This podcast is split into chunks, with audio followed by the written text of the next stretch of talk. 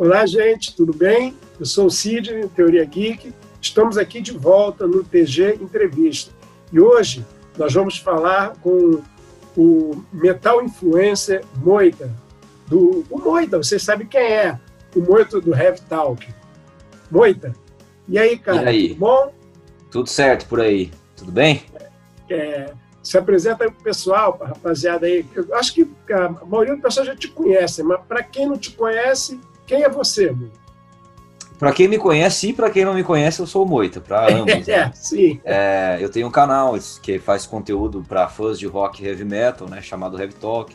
Sim. Lá tem, tem de tudo, entrevista, cobertura, é, tem muita coisa de entretenimento, até de humor, às vezes algumas questões mais filosóficas que a gente faz, pegando alguma banda, alguma música, algum tema como ponto de partida tem explicação de conceitos de álbuns, tem um monte de playlist apresentando bandas novas, né?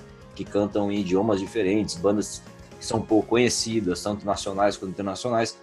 E agora, nesse período de pandemia, a gente tem se adaptado muito para criar, né? Novas playlists, porque a gente está preso dentro de casa. Então, não tem mais aquele lance de ir a campo, ir no show, fazer a cobertura, entrevistar as bandas pessoalmente. Isso, por enquanto, não tem como. E, além disso, nós temos lives também. Toda sexta-feira no canal tem live com algum convidado. Perfeito.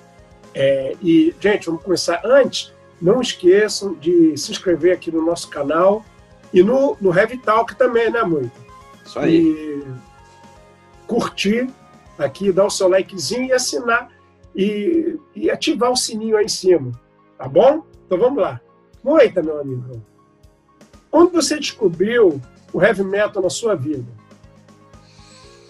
Cara, é meio complexo, assim, porque na infância eu, eu fui uma salada de fruta musical, né? Eu, eu, eu, sou, eu nasci em 89, então peguei ali os 45 do segundo tempo dos anos 80, era fita cassete. E aí eu fuçava, eu era muito curioso com rádio. Então eu, eu ganhava de parentes fita da, da, do Trem da Alegria, da Mara Maravilha, da Xuxa, essas coisas que dava para criança. Mas como eu gostava muito de mexer em rádio, eu pegava as fitas do meu pai. Então eu, até os 6, 7 anos, eu tinha ouvido já é, Mara Maravilha, Xuxa, Beatles, tinha fita do Beatles, da Straits, é, Martinho da Vila, Fagner, sabe? Que mais? É, Zé, é, Zé, Ramalho, sabe? Era muita coisa, assim. Certo, certo. Eu acho bom, né, de ser criado em um, em um meio sim. de diversidade musical. E depois disso, assim, eu, eu fui crescendo nesse meio eclético, então com um pouco de tudo. Muita coisa que tinha na época também que que equivaleria ao sertanejo universitário de hoje, que são aquelas músicas que a gente conhece sem querer, né? É. Então, ouvia muito da época El Chan, latino, né, que estourou ali no, no início dos, dos 90. É, a minha infância, o axé era muito forte, né? Tava explodindo a banda Eva com a Ivete Sangalo, Cheiro de Amor, várias bandas assim, Chiclete com Banana, Asa de Águia. Então tudo isso quando era criança eu gostava. A gente vai crescendo, vai ficando velho e chato, vai selecionando mais o que é. quer ouvir. Né? É verdade. Então eu acho que assim, é... aos 12 anos eu lembro que eu já gostava muito de Guns. Mas eu gostava muito de rap, eu gostava muito de reggae, gostava muito de tudo, sabe? Eu não me identificava como um cara do metal ou do rock. Eu era um cara que gostava também de rock, também de metal. Aí nessa fase de pré-adolescência, 12, 13 anos, a gente. A adolescência é aquela coisa confusa porque a gente vai entendendo quem a gente é. Então fui entendendo a minha personalidade um pouco mais, o que eu gostava, né, e tal. Então acho que foi ali pelos 12, 13 anos em coisas pontuais, assim, eu descobri o Slipknot, que foi uma banda que ganhou meu coração, tava em alta, né, na época ali dos no início dos anos 2000, onde existia a guerra do metal contra o emo. E e também, cara, mas assim, eu não peguei só essa onda nova, eu estava muito coisa antiga. Eu, eu, descobri o Black Album do Metallica, é, eu fui passar um verão quando eu tinha acho que 12 ou 13 anos, na casa do meu padrinho, que mora numa praia vizinha, né? Eu moro no litoral também, e lá tinha um vinil do Iron Maiden que era o Peace of Mind.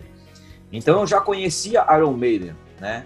Mas a gente, quando não conhece metal, tem uma, uma ideia muito diferente do que de fato é. Então eu vi as capas do Iron Maiden, sabia o nome do Iron Maiden, eu achei que era um, uma música tipo Sepultura, assim, que era um troço ah, brutal, sabe?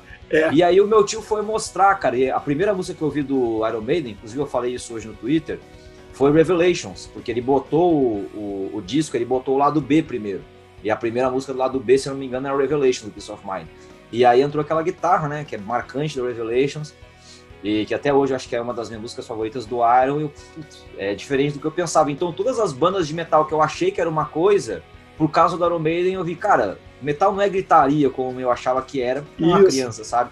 Aí eu fui ouvir Megadeth, Metallica, é, fui ouvir outras bandas de new metal que estavam surgindo na época, né? O Linkin Park estava em alta também.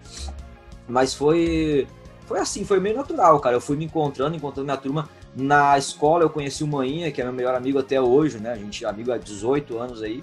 E o Maninha já conhecia mais o metal brasileiro, que eu não conhecia. Sim. Então o Maninha me apresentou Angra, me apresentou Xamã, me apresentou Eyes of Shiva, sabe? Uns lances assim da época. A gente começou a trocar figurinha e na escola a gente foi achando a galera do som. E era engraçado porque cada galera tinha um som diferente, né? Eu era o cara do new metal, dos metal clássico, o Maninha era o cara do metal nacional. Tinha uma outra amiga nossa que curtia Nightwish, Tristane, umas coisas mais com, sabe, com mulher na frente da banda, que era mais gótica e tal. Então isso foi, a gente foi é, partilhando disso e foi ali entrando na idade de novas descobertas de vida, de saber quem era, de conseguir ir em show. A gente começou, né? Pegava o pai de um que podia levar a galera e racha gasolina e dá 10 reais aqui, 20 lá, pega ingresso aqui. A gente começou nos primeiros shows. Mas foi por aí, cara. Cara, muito bom, né, cara? A gente. É... E fala um pouquinho do Heavy Talk, cara. Quando surgiu? Quais são os planos para o futuro? Putz, mas essa é uma pergunta com duas horas de resposta, né? É... Cara, surgiu por acaso. Eu tinha um canal no YouTube que era pessoal.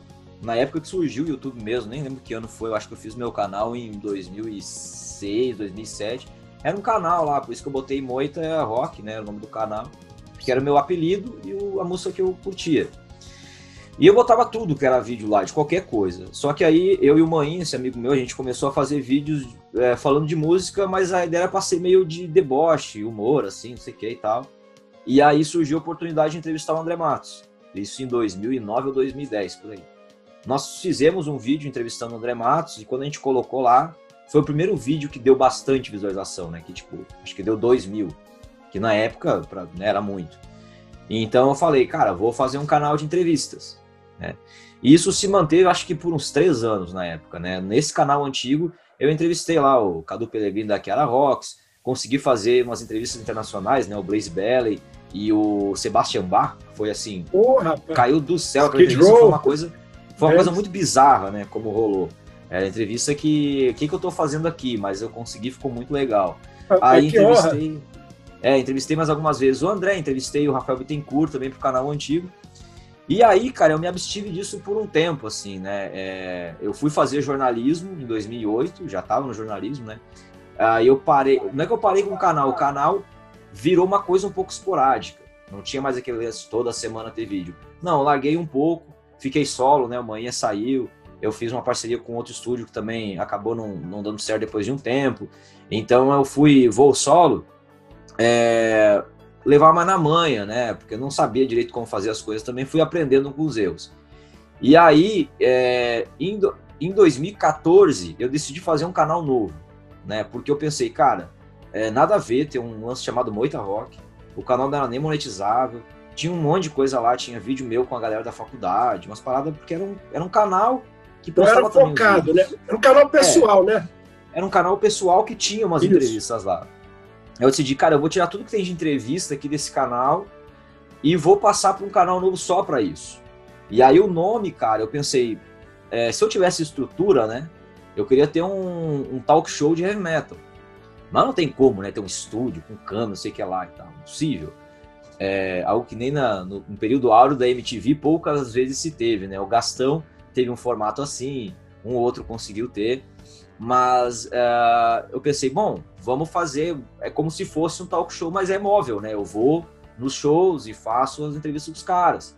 E aí, pensando no nome, pensei, cara, é, Heavy Talk é um bom nome, porque é um talk show de heavy metal, né? Eu pensei, vou botar Heavy Talk. Tinha vários nomes que poderia ter sido, né? Sim, Alguns sim. eu até lembro ainda. Uma, era Metal Talk, Heavy Metal Experience, tinha vários nomes no brainstorm que eu fiz assim e tal. E aí, por, por dois anos, de 2014 até 2016, esse canal foi só um depósito das entrevistas antigas que eu tinha. Né? Eu fazia alguma coisa nova, meu, uma vez a cada três meses, assim, sabe? Não era nada sério. E aí, em 2016, por causa de coisas da vida, enfim, eu fiquei solteiro de novo, né? Tinha uma liberdade que não tinha antes, consegui um novo emprego que tinha um, me dava uma renda um pouco melhor para conseguir andar mais de carro, ir em show para. É, reuni com, com o John, né? E com o Manhã, o Manhã pegou o início do Heavy Talk, mas depois acabou saindo porque o Manhã focou em, em stream de games, né? Ele tá na Twitch hoje. E eu e o John, a gente pegou essa, essa, esse pepino aí. Falei, cara, vamos fazer isso aqui dar certo agora. E aí a gente manteve um cronograma de fazer vídeo a sério mesmo. Criamos uma plataforma de crowdfunding na época e começou a entrar gente dando apoio e assim acho que em menos de um ano o canal ele virou autossustentável, né? É, eu só comecei a ganhar dinheiro com o canal esse ano, depois de toda essa ah, trajetória. Não, Mas essas até, coisas demoram. É, até ano passado ele era um canal autossustentável, então ele se pagava. Né? Eu esperava juntar uma grana, ia para São Paulo, quando ia para lá, meu, encadeava assim, seis, sete entrevistas numa tarde que era para aproveitar a viagem. Né? E, e fazia os rolês, assim. Quando viajava, tu não fazer tudo que dava pra fazer. E, e aí foi isso, cara. O John, ano passado, vai fazer. Tá fazendo, acho que fez, esse mês fez um ano que o John foi morar em, na Finlândia, né? Ele é apaixonado pela Finlândia, pela cultura finlandesa. Então ele tá morando na Finlândia hoje em dia. E ele me ajuda ainda mandando pautas, né? Que ele sempre foi o cara do roteiro, da pesquisa e tal. Ele faz as lives comigo na sexta-feira. Mas é, desde esse ano, né, 2020, de 2019 para 2020, aconteceu uma série de coisas na minha vida. É, a empresa que eu trabalhava teve uma, um corte de despesa muito grande, né? Um monte de gente foi embora e eu fui um deles.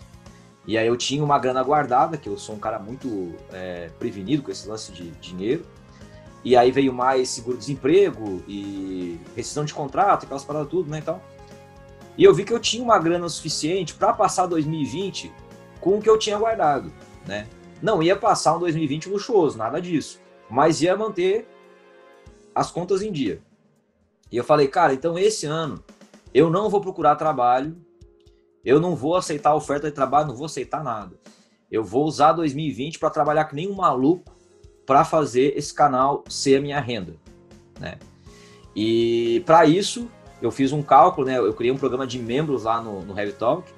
Eu precisaria ter até o final de 2020 500 membros, né? Que é tipo uma assinatura, é uma espécie de Metalflix. A galera faz uma assinatura mensal, tem acesso a um monte de vantagem, conteúdo exclusivo, DVD completo, show completo, umas paradas assim. E, e aí, cara, foi trabalho, suor, né? Apareceu essa pandemia que atrapalhou as coisas um pouco, mas trabalho, trabalho, trabalho. E funcionou, né? A gente. Uh, falta aí ainda quatro meses para terminar o ano.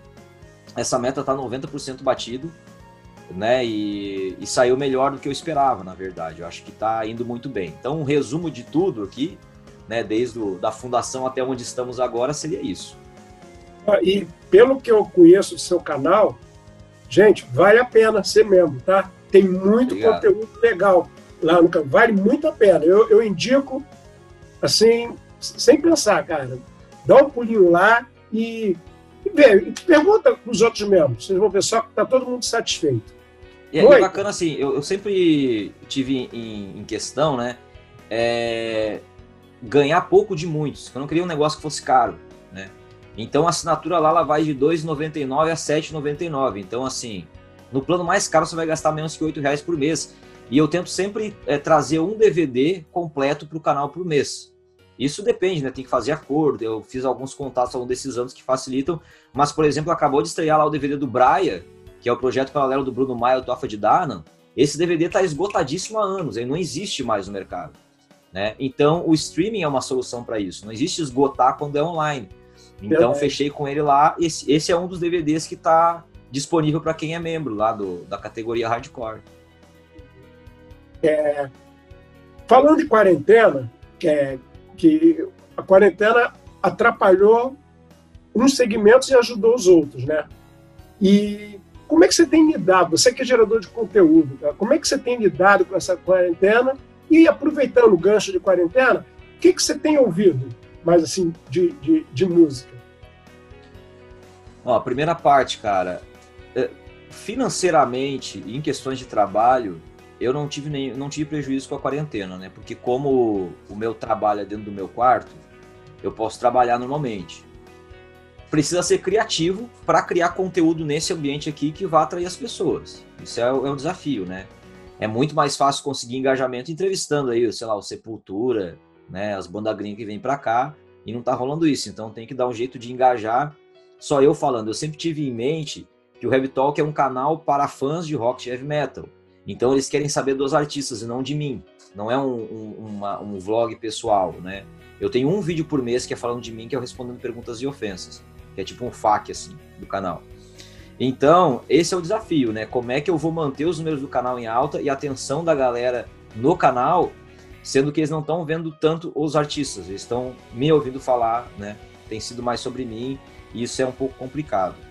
É, o que me afeta de fato é psicologicamente, porque eu sou um cara que estou sempre acostumado a estar no rolê, a estar no show, e faz cinco meses que eu não encosto em uma pessoa que não mora na minha casa. Até porque eu tenho na família uma questão de saúde que é bem grave e que essa doença seria de uma letalidade bem assustadora. A gente não pode arriscar. Eu cumpro todas as restrições 200%, né? Então, o maior desafio para mim tem sido assim as relações pessoais, né? Manter autoestima, manter é, manter o ânimo, né, cara? Porque eu gosto muito de estar no meio das pessoas. Eu gosto de sair, de ver meus amigos, de conversar. E isso faz muito tempo que eu tô sem. Além dos shows, né? Sinto muita falta de shows. Então isso tem sido difícil do lado pessoal, mas profissionalmente está indo bem. O canal está crescendo, tá, tá indo para cima. Agora o que eu tenho ouvido, cara, eu sou um cara que cada dia eu tenho uma banda favorita diferente, assim, sabe? É, acho que entre as minhas bandas favoritas nós temos ali Queens of the Stone Age, Blind Guardian, né? Eu escuto muita coisa diferente. Uh, Angra, Xamã, né? Essas bandas nacionais, Soul Spell. Mas eu sou muito eclético, cara. Eu escuto muita coisa fora do rock do heavy metal também. Né? Eu sou muito fã de música pop. Então é difícil, cara, porque cada. Agora, por exemplo, eu tô escrevendo o roteiro da. Isso é uma coisa também, os roteiros que eu faço pro canal ditam muito o que eu tô ouvindo. Eu tô há dois dias escrevendo o roteiro do Heavy Talk Legacy da Tarya Turunen. Então, assim, os últimos dois dias eu só ouvi Nightwish e Tarya. Porque eu começo a escrever e eu deixo rolando de fundo o som para me ambientar, para conhecer o que eu estou falando também a respeito, né? Então, acho que é por aí. Muito bom, cara. É, você já conheceu é, algum de seus artistas preferidos? E qual você ainda não conheceu que você gostaria? Assim, pô, olha, esse cara eu, eu preciso conhecer ele. É, a, a, pode ser a banda tá, ou o solo. ah, cara, são vários casos assim ao longo dos anos, né? Eu acho que o meu maior ídolo na música brasileira era o André. E o André, eu virei amigo do cara. A gente viajou junto para Lençóis Paulista. Foi uma apresentação dele no Carnaval em Florianópolis. Ele sempre me recebia no camarim. Todos os shows que eu ia, ele me recebia no camarim. A gente conversava e tal, não sei o quê. Um cara que, inclusive, já elogiou meu trabalho para outras mídias, o que me deixa muito lisonjeado, assim, o reconhecimento que ele, que ele me dava, né? E ele é um maior exemplo, assim, do, do, do, ídolo que acabou tendo um laço de amizade pessoal. Mas são vários casos, cara. Eu, é, eu frequento a casa do Luiz Mariucci, né? Já fui na casa do Rafa, Rafa Bittencourt, Bruno Suter. E é uma galera, assim, que na adolescência, quando eu nunca tinha estado frente a frente com os caras, eram meus heróis, né? Eu ficava, puta, que demais. Internacionalmente, eu acho que o caso de idolatria, digamos assim, foi o Hansi do Blind Guardian, né? A minha primeira tatuagem que eu fiz é, uma, é um trecho de uma música do Blind. E é uma banda que, meu, de todas as bandas que eu já fui fanático na vida, eu acho que nenhuma superou o Blind. Até hoje é a, é a, a banda que eu mais tenho uh, discos em casa, né? E eu consegui entrevistar o Hans em 2012, também para o canal antigo ainda na época, mas tá no Heavy Talks essa entrevista. De uma maneira assim que deu muita sorte. Eu fui sorteado para ir num meet no camarim da banda. Aí eu cheguei lá, eu pedi diretamente. É, foi eu mais 19 pessoas, né? 20 sorteados para ir lá. E era, era uma. É, foi um show. Eu nunca. Eu fui no primeiro show do Blind Guardian em 2007. Que eles vieram para Porto Alegre, né? Eu tinha, eu tinha 17 anos e ia fazer 18. E desde 2007, sempre que a banda vem no Brasil, eu sempre vou em algum show. Quando eles não vêm a Porto Alegre, eu vou a São Paulo. Então o que aconteceu é que foi em 2012, essa turnê do Blind no Brasil não passou em Porto Alegre. Foi o ano que eles vieram pro Metal Open Air, que não aconteceu também, né? E eles tinham um show no, em São Paulo. Eu falei, vou para São Paulo, né? Preciso ver os caras. É... E aí, cara, eu participei de um sorteio no Twitter e fui sorteado. 20 pessoas iriam pro camarim ver a banda antes do show. Aí quando eu cheguei em São Paulo, eu percebi que a promoção só era válida para quem tinha pista premium e a minha era comum. E aí eu fui no guichê lá e paguei a diferença e consegui um prêmio. Não falei nada da produção, né? Porque os caras iam me tirar fora. Aí peguei um prêmio. Aí consegui entrar no camarim. E aí fui reto no Hansi e falei, cara, eu, eu viajei aí 800 quilômetros para estar tá aqui, para esse show. Tem um canal assim, assim, assado e eu quero te entrevistar, cara. É um dos meus objetivos máximos, assim, no canal. E aí prontamente, assim, não, beleza, eu vou te passar o hotel, vai lá amanhã às 9 da manhã. Eu não consegui dormir até às 4, né, de nervoso. E aí cheguei lá, pontualmente a gente fez entrevista no hotel, foi muito massa. Agora, eu tenho diversos heróis na música, né? Alguns talvez se tornem possíveis um dia, outros eu sei que não. Né? Eu acho que assim, os unicórnios, que são aqueles inalcançáveis, são o Oz e o Axel. Aqueles caras que, tipo, meu. É, cara, só, sabe que eu, eu já tive. fantástico, a, né? Eu já tive a dois metros, não, um metro e meio mais ou menos do Axel, cara. Caramba, velho. Aquele, teve um show do, dele, do Guns N' Roses, aqui na Praça da Apoteose, aqui no Rio de Janeiro, e eu fui. O primeiro show foi cancelado, que caiu um temporal que quase acabou com a cidade. Foi 2010? Eu, sim, sim, do, do Guns. Aí remarcaram e foi no domingo de Páscoa. Eu fui. Aí o show estava marcado para começar a, a, apresentação do Guns às 11 da noite. Antes, quem se apresentou foi o Skid Row. Uhum. Né? Sebastião, né? Aí, aí, cara, aí, pô, pô, terminou direitinho. Tô, aí conhece Axel Rose, né? Deu meia-noite, nada. Meia-noite e meia, nada. Cara, chegou 1h15 da manhã. Aí que aconteceu? Eu tinha descido para ir comprar bebida. Cara, aí eu tô vendo um tumulto danado, por acaso, onde tinha o. onde estava armado o lance lá das bebidas, era perto da entrada do palco. Quando eu vi que eu corri para Cara, quando eu vi, eu consegui chegar lá, porra, o Axel passando, cara. Cara, uma, loucura. Tava quase para tocar, rapaz. Eu sou. É um dos meus maiores ídolos, é o Axel Rose. É, o. Essa turnê aí. Memorável, cara. Ele, ele compensou a gente, ele cantou tudo, amigo. Mais de duas horas de show. Eu saí é... morto, mas feliz de lá, cara. Mas ele eu cantou fui no show dessa turnê. O show de Porto Alegre foi o próximo depois do Rio de Janeiro, se eu não me engano. E foi a mesma coisa, o show estava marcado para as 10, meia-noite estava começando o Sebastian, que era a abertura. O Axel Isso. subiu no palco duas e meia e acabou às cinco da manhã. A gente acabou, o show saiu, o sol aparecendo, assim, foi bizarro. Isso. Não, é, foi também. Eu fui embora para casa já amanhecendo o dia. É. Mas, cara, valeu muito a pena. Valeu muito. Agora, outro grande ídolo, assim, que esse eu acho mais possível, né? Outros dois que eu posso mencionar, é o Shadows do Avenged Sevenfold. É difícil, mas é possível. Agora, na, na verdade, assim, é muito bizarro, mas a entrevista que eu mais quero fazer é o Corey, do Slipknot.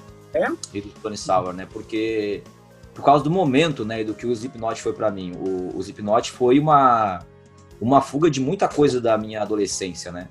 Então era um cara que eu poderia ter pendido para lados mais sombrios e toda toda a raiva que eu sentia, né, de diversas coisas que a gente passa na adolescência, é, eu aliviava com a agressividade que as músicas do Slipknot me, me passavam, assim. Então é um cara que nessa fase cresceu para mim como herói. Eu acho que talvez seja o nome que eu mais queira entrevistar no, no canal é o Corey Taylor. Você já, já posso dizer que você é um metal influencer experiente. É, o, o seu canal, seu canal, um sucesso. Uhum. Você, o, o Instagram, entendeu? E qual dica você daria para quem está começando? Você falaria assim, ó, você faça isso, mas não faça aquilo? Cara, é perguntar o jeito certo de fazer tudo. Isso é, é importante. E se comprometer a tentar fazer o jeito certo. Trabalhar nesse meio, cara, em shows, assim, a, a, o lance do rock do metal no Brasil é muito precário em comparação a outros estilos. Né? Não tem investimento, não tem patrocínio. Produtor sempre tá, é uma aposta, é sempre uma roleta ser produtor de rock do metal no Brasil, porque a gente nunca sabe se vai dar lucro se vai dar prejuízo, né? Às vezes a, uma produtora faz três, quatro, cinco shows que consegue lucrar um pouquinho para ir se erguendo e um show que dá um passo em falso, cara, perde o trabalho de tudo que foi feito. Então, assim, é... os caras eles, estão sempre com muita atenção, porque é muito difícil trabalhar com esse tipo de coisa no Brasil. É muita responsabilidade, muita chance de dar errado. Então, assim, é tentar fazer as coisas by the book, sabe? Do jeito certo. É, você quer fazer uma entrevista, quer fazer uma cobertura, quer fazer o que for. pergunta para a produção, tenta chegar alguém e perguntar tudo que pode ou não ser feito. E segue a risco aquilo ali, né? Se o cara te diz assim, ó, oh, esse show não pode é, filmar nada, por exemplo, não filma. Esse show só pode fazer foto nas três primeiras músicas e depois tem que guardar material, guarda, cara. Sabe? Não tenta, porque isso aí dá problema pros caras depois, né? É... E agora, para quem quer entrevistar, é pesquisa, né, cara? Eu já vi muita entrevista assim que, pô, cara, é... claramente o entrevistador não se preparou o mínimo para estar tá ali, sabe? Não foi em busca da pronúncia certa do nome do artista, às vezes fala de um com um vocalista sobre um álbum que o, o cara não gravou, que aquele álbum era outro vocalista que estava na época na banda, sabe? Esse tipo de gafe. Então acho que o básico é isso, assim, para começar no caminho certo, sabe? É fazer uma boa pesquisa para ter o maior domínio possível daquele tema que você vai falar, para não falar bobagem, né? E quando tiver produção de banda, de show envolvida, sempre ficar a par de tudo que pode ou não ser feito e seguir a risca isso que é passado. Bons conselhos. É, na música brasileira atualmente, qual banda ou artista que vem se destacando? Banda nova, pode ser artista solo. Quem você acha que pô, esse cara aí vai, vai estourar com essa banda de boa qualidade? Quem você tem alguém que você possa indicar? Dezenas Assim, tem muita banda boa no Brasil, tem muito artista incrível. O problema é a cena que tem pouca visibilidade e a cena que existe não se permite conhecer coisas novas, né? Então, assim, eu não consigo enxergar uma banda brasileira de metal ou de rock mais pesado que tenha, assim, a de metal que tenha a visibilidade do Angra do Sepultura. Eu não consigo ver uma banda nova que vá conseguir essa visibilidade. Agora, bandas com a mesma qualidade ou até mais, eu vejo várias. Mesma coisa de rock, né? Eu não consigo imaginar, por exemplo, uma banda de rock independente que vá fazer a quantidade de shows que fazia o Matanza ou que faz o Dead Fish. Mas eu vejo várias que têm qualidade para isso. Então tem uma diferença da banda ser boa e merecer aquele espaço e ela de fato conseguir. Então, assim, bandas que eu acho que vão estourar, cara, é muito difícil. É muito difícil. É, bandas que merecem estourar, tem várias, né? A Project 46 é uma delas. A Electric Mob é uma banda recente que eu conheci, que é espetacular. Eu vi o clipe dos caras, depois fui saber que era brasileira a banda. É, tem várias, né? Tem a Semblante do, do Paraná. Aqui no sul tem a Rebel Machine, que é uma banda de rock incrível também. A Soulspell, né? Uma banda que é bastante conhecida, mas eu ainda acho que tem uma visibilidade muito menor do que deveria, porque os caras fizeram, né? Tipo, meu, os caras têm música com, com todo mundo do metal europeu. Fizeram um DVD incrível aí ano passado. Inclusive está disponível no Heavy Talk para você que é membro da categoria Hardcore. Se tá vira membro lá, você vai assistir na íntegra esse DVD. Então, assim, cara, tem muitos artistas bons. É... E isso eu fico muito feliz com o Quarentena Rock Online Fest, que é um festival que eu estou fazendo uma vez por mês, que é totalmente online e é apresentando essa galera, né? São essas bandas que eu vejo e fico, cara, esses caras não perdem nada para as bandas europeias que vêm para o Brasil e a gente paga 400 reais para ver ingresso no show dos caras, né? Por que, que esses caras não estão conseguindo fazer um show aqui, sabe? Isso é muito louco. Vem uma banda lá da, da do noroeste da, da Dinamarca, vem Brasil, lota ali uma casa com duas mil pessoas pagando 350 reais de ingresso. A gente tem no Brasil bandas tão boas quanto ou até melhores. Mesmo nível né? do mesmo nível, que não conseguem botar 60 pessoas com ingresso a 15 reais, sabe? Então, é, eu tento mostrar no Quarentena Rock Manifest essas bandas pra galera, né? E em playlists também que eu tenho do, do canal, que é só para apresentar som independente daqui, porque tem muita banda boa. Se tem alguns nomes aí para dar exemplo, mas, cara, se eu começar a falar não, assim. Não, mas não, você já falou, tá bom. E, infelizmente, cara, aqui no Brasil, é isso. Eles eles cada época eles escolhem o ritmo que eles querem que eles querem botar é, aquele jabá aí e nem sempre é música de qualidade, né? É, mas fazer o quê, é. né? Vamos agora, o, o Moita, para rapidinho, tá bom? Eu pergunto e tu responde sem pensar. Beleza. Vai dar merda se Deus quiser. Vamos lá, amigão um artista, não precisa ser do mundo da música, tá? Pode ser ator, um artista geral, assim, que você goste. Ah, cara, acho que o André. É. O André era Uma muito completo. Uma banda, cara, putz, difícil isso. Mas eu vou, por uma questão da minha história, uh, não vou falar o Queens of the Stone Age, porque é uma banda que eu tô para fazer a segunda tatuagem deles, assim que a é? pandemia acabar. É, é uma das minhas bandas favoritas e eu escuto ela muito ainda hoje em dia. É, um programa de TV, pode ser série, novela, programa de auditório, programa musical, o que você, você, você gosta de assistir, que você, ah, pô, vai ter esse programa tal dia, tu senta lá para assistir. Cara, comédia The Office, drama Grey's Anatomy e violência Sons of Anarchy. Pô, muito bom. Adoro The Office, cara. É. Um esporte favorito? Vôlei. Adoro jogar vôlei. Mas aqui é Grêmio, até morrer, tá? Hã? Aqui é Grêmio até morrer. No oh, futebol eu já é imaginei. Mas eu, eu, eu sou ruim de futebol, daí eu acabei jogando vôlei. Eu adoro jogar vôlei. Ah, mas o vôlei é um ótimo esporte. É. Um filme Pulp Fiction. É clichê, mas é, é um filme que eu não passo um ano sem ver ele pelo menos uma vez. Pulp Fiction, cara, é, é aquele tipo de filme que, que a gente vê e toda vez que está passando eu paro e vejo o filme todinho de novo, cara. Aliás, Vou fazer um adendo, cara. O, o Cinemark fez uma campanha de reexibir filmes antigos um tempo atrás e um deles era Pulp Fiction. E aí eu fui ver Pulp Fiction no cinema e foi outra experiência completamente diferente, cara. É, é, é.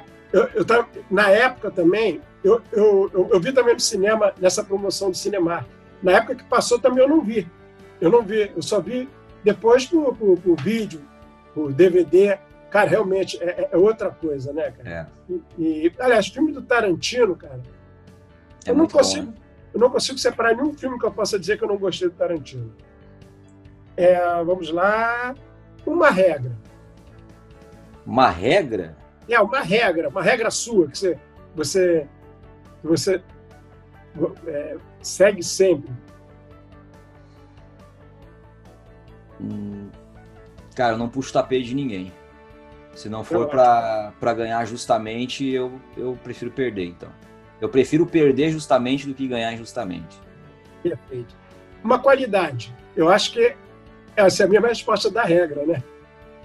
Não, cara, eu acho que uma qualidade minha é... eu sou um cara visionário, assim, eu não tenho, sabe, eu sou muito assim, tipo, se eu queria ver um canal sobre rock heavy metal e não tem um do jeito que eu quero, eu vou lá e faço, entendeu? Tudo que eu queria que existisse, eu vejo que não tem, eu invento. Eu sou muito assim, sabe? Um defeito. Um defeito, cara. eu sou muito melancólico e muito nostálgico. Isso é um defeito meu, assim. Eu eu sofro com memórias boas, sabe? Às vezes eu tenho, eu passo por uma uma situação que é muito legal e depois eu fico sofrendo com a com a certeza de que ela não vai se repetir exatamente daquele jeito. Então eu sou um cara muito melancólico nessa questão da nostalgia. Eu sofro com a, os momentos que eu não vou viver de novo. Então, então nisso aí você é igualzinho a mim, que eu também, que eu tenho, é. é eu, eu, tenho também esse problema, cara. É, às vezes acontece uma coisa muito boa, aí pai passa e poxa, caramba, se pudesse voltar no tempo para viver aquilo de novo, né?